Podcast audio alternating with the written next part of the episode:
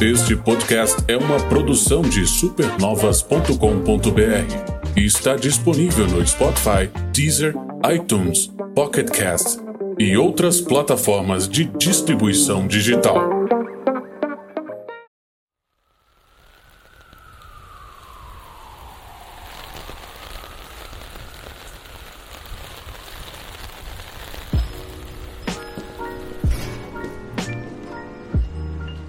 Para entrar no mundo de qualquer jogo da série Animal Crossing, é necessário dar não passos, mas saltos para trás. Jogadores de games quase sempre estão envolvidos com as mesmas coisas de sempre. Obter poder, ser quem você não poderia ser na vida real, como um herói, sempre fazendo coisas grandiosas.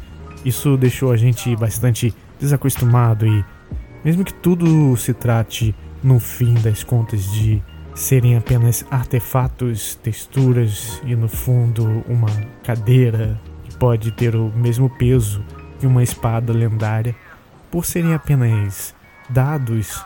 Bem, onde está a sua cabeça? Você não está entrando na brincadeira de viver intensamente as regras das coisas? Nisso, é hora de entrar num mindset mais devagar, mais pé no chão onde cada item adquirido é precioso de forma estética na maioria das vezes. A composição de um cenário, feita através de sua agência, é algo importante dessa vez. De pequenos quadros pendurados na parede a postes que possam iluminar as ruas para os villagers, andando em ruas que você mesmo desenhou pixel a pixel e jogou no mundo 3D. Lentamente, o jogo entrega as coisas em pequenas quantidades, para que sejam palatáveis, para que o crescimento seja um desejo constante. Quer anunciar seu produto, serviço ou site conosco? Entre em contato em contato@supernovas.com.br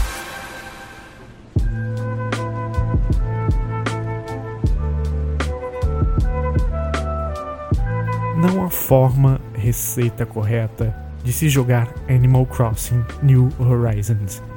Não há uma narrativa, tudo ocorre em tempo real, assim como alguns antigos Pokémon funcionavam, onde se você só tem tempo para jogar de noite, de noite no jogo sempre será a sua jogatina, a menos que mude o relógio do videogame, claro.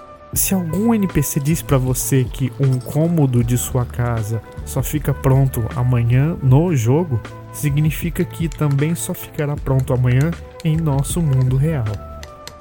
Isso pode limitar o número de atividades que você pode fazer por dia, quando chega num ponto em que provavelmente não há mais nada que possa ser feito naquele dia. Por sorte, isso não é algo para se preocupar aqui pois ao contrário de outras edições do jogo, a Nintendo se assegurou de que exista sempre algo que possa ser feito, a não ser que você desgoste da maioria das atividades. Esse seria o caso de abandonar o jogo mesmo, né?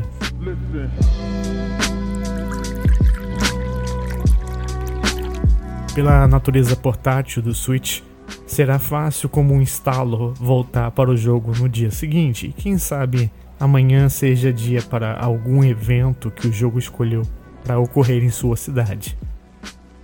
Os moradores novos podem ir morar lá, ou uma nova mecânica pode ser apresentada, ou uma festa, etc, etc. Plantar árvores no jogo é uma versão que pega mais leve se comparada a Harvest Moon, com os frutos você vende e paga a hipoteca de sua casa. Estão pagando pouco demais por unidade de fruta que você colhe? Simples. Visite as ilhas de outros jogadores ou outras ilhas aleatórias sozinho, onde há uma boa chance de que ache novas frutas, que serão bem mais valorizadas em sua terra. Em vez de vender esses novos frutos, você pode plantá-los em sua ilha para ter efeito multiplicador e cultivar lotes e lotes de uma nova fruta.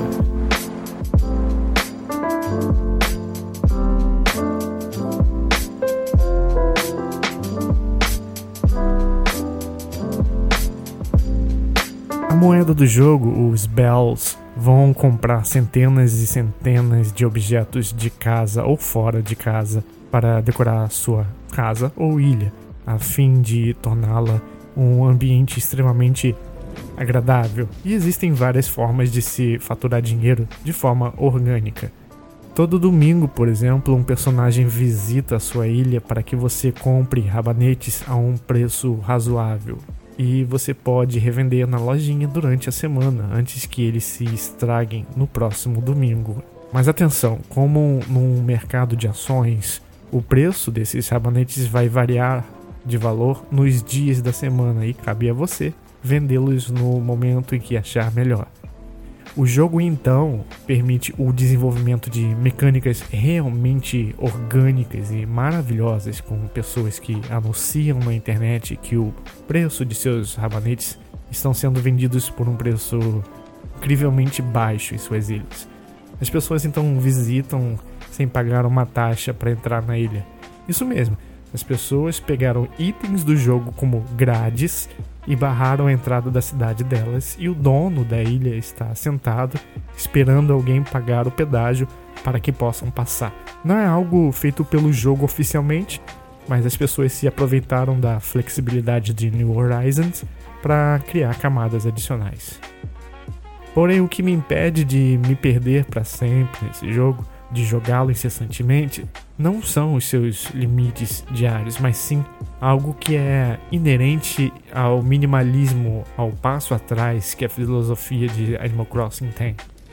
Esse algo trata-se da velocidade com que cada coisinha acontece. Imagine um RPG onde para cada poção que você compra é necessário ler algumas linhas de diálogo. Três, quatro delas sozinhas não é nada. Mas quando o jogo tá ali pedindo 100 para você comprar, para poder aguentar no tranco nas lutas, isso se torna uma tarefa tediosa um defeito, francamente. E de novo, a lentidão com que tudo acontece aqui nesse jogo não é certamente um defeito, mas sim, como eu falei, algo inerente. Para que haja valor a tudo que você adquire em Animal Crossing, é necessário que cada coisa seja minimamente saboreada. Faz parte do processo. Logo, por exemplo, o ato de arrancar uma simples fruta geralmente consiste em balançar uma árvore, esperar uma rápida animação para ver as frutas caindo, e você tem que ir a cada uma delas, apertar o botão de coletar, cada vez com uma animação para cada um desses atos. E é aí que eu chego a uma característica da série que não posso deixar de encarar como um defeito: a movimentação e os controles. Tal como o Bomberman R, Animal Crossing ele traz essa limitação nos controles onde quando você anda, você está limitado a tiles quadrados por vez em que você pode andar. Isso não fica muito claro quando você está num mundo 3D, mas sim, a sensação quando você presta atenção mesmo é de que você está só andando de quadro em quadro, de quadrado em quadrado.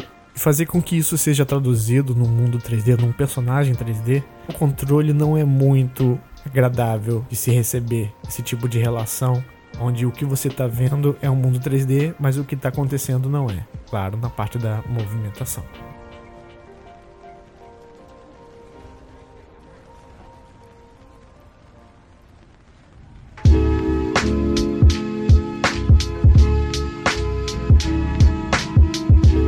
Isto, Animal Crossing demorou para aparecer aqui no Dito Isto por causa de sua natureza simples de fachada, mas complexa de coração, onde nem todo mundo que tenta explicar consegue fazer de forma que realmente vale a pena.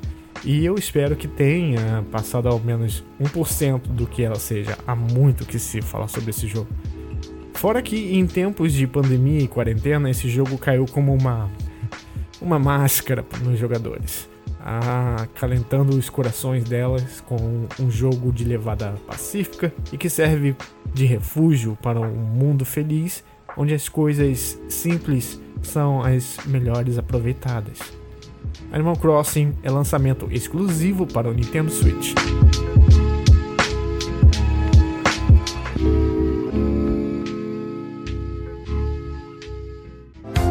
Gostou do nosso podcast e quer ver seus jogos favoritos aqui? Quer compartilhar alguma história ou sugestão? Manda um e-mail pra gente no contato arroba supernovas.com.br. Temos também Instagram e Twitter, que é o arroba supernovascast.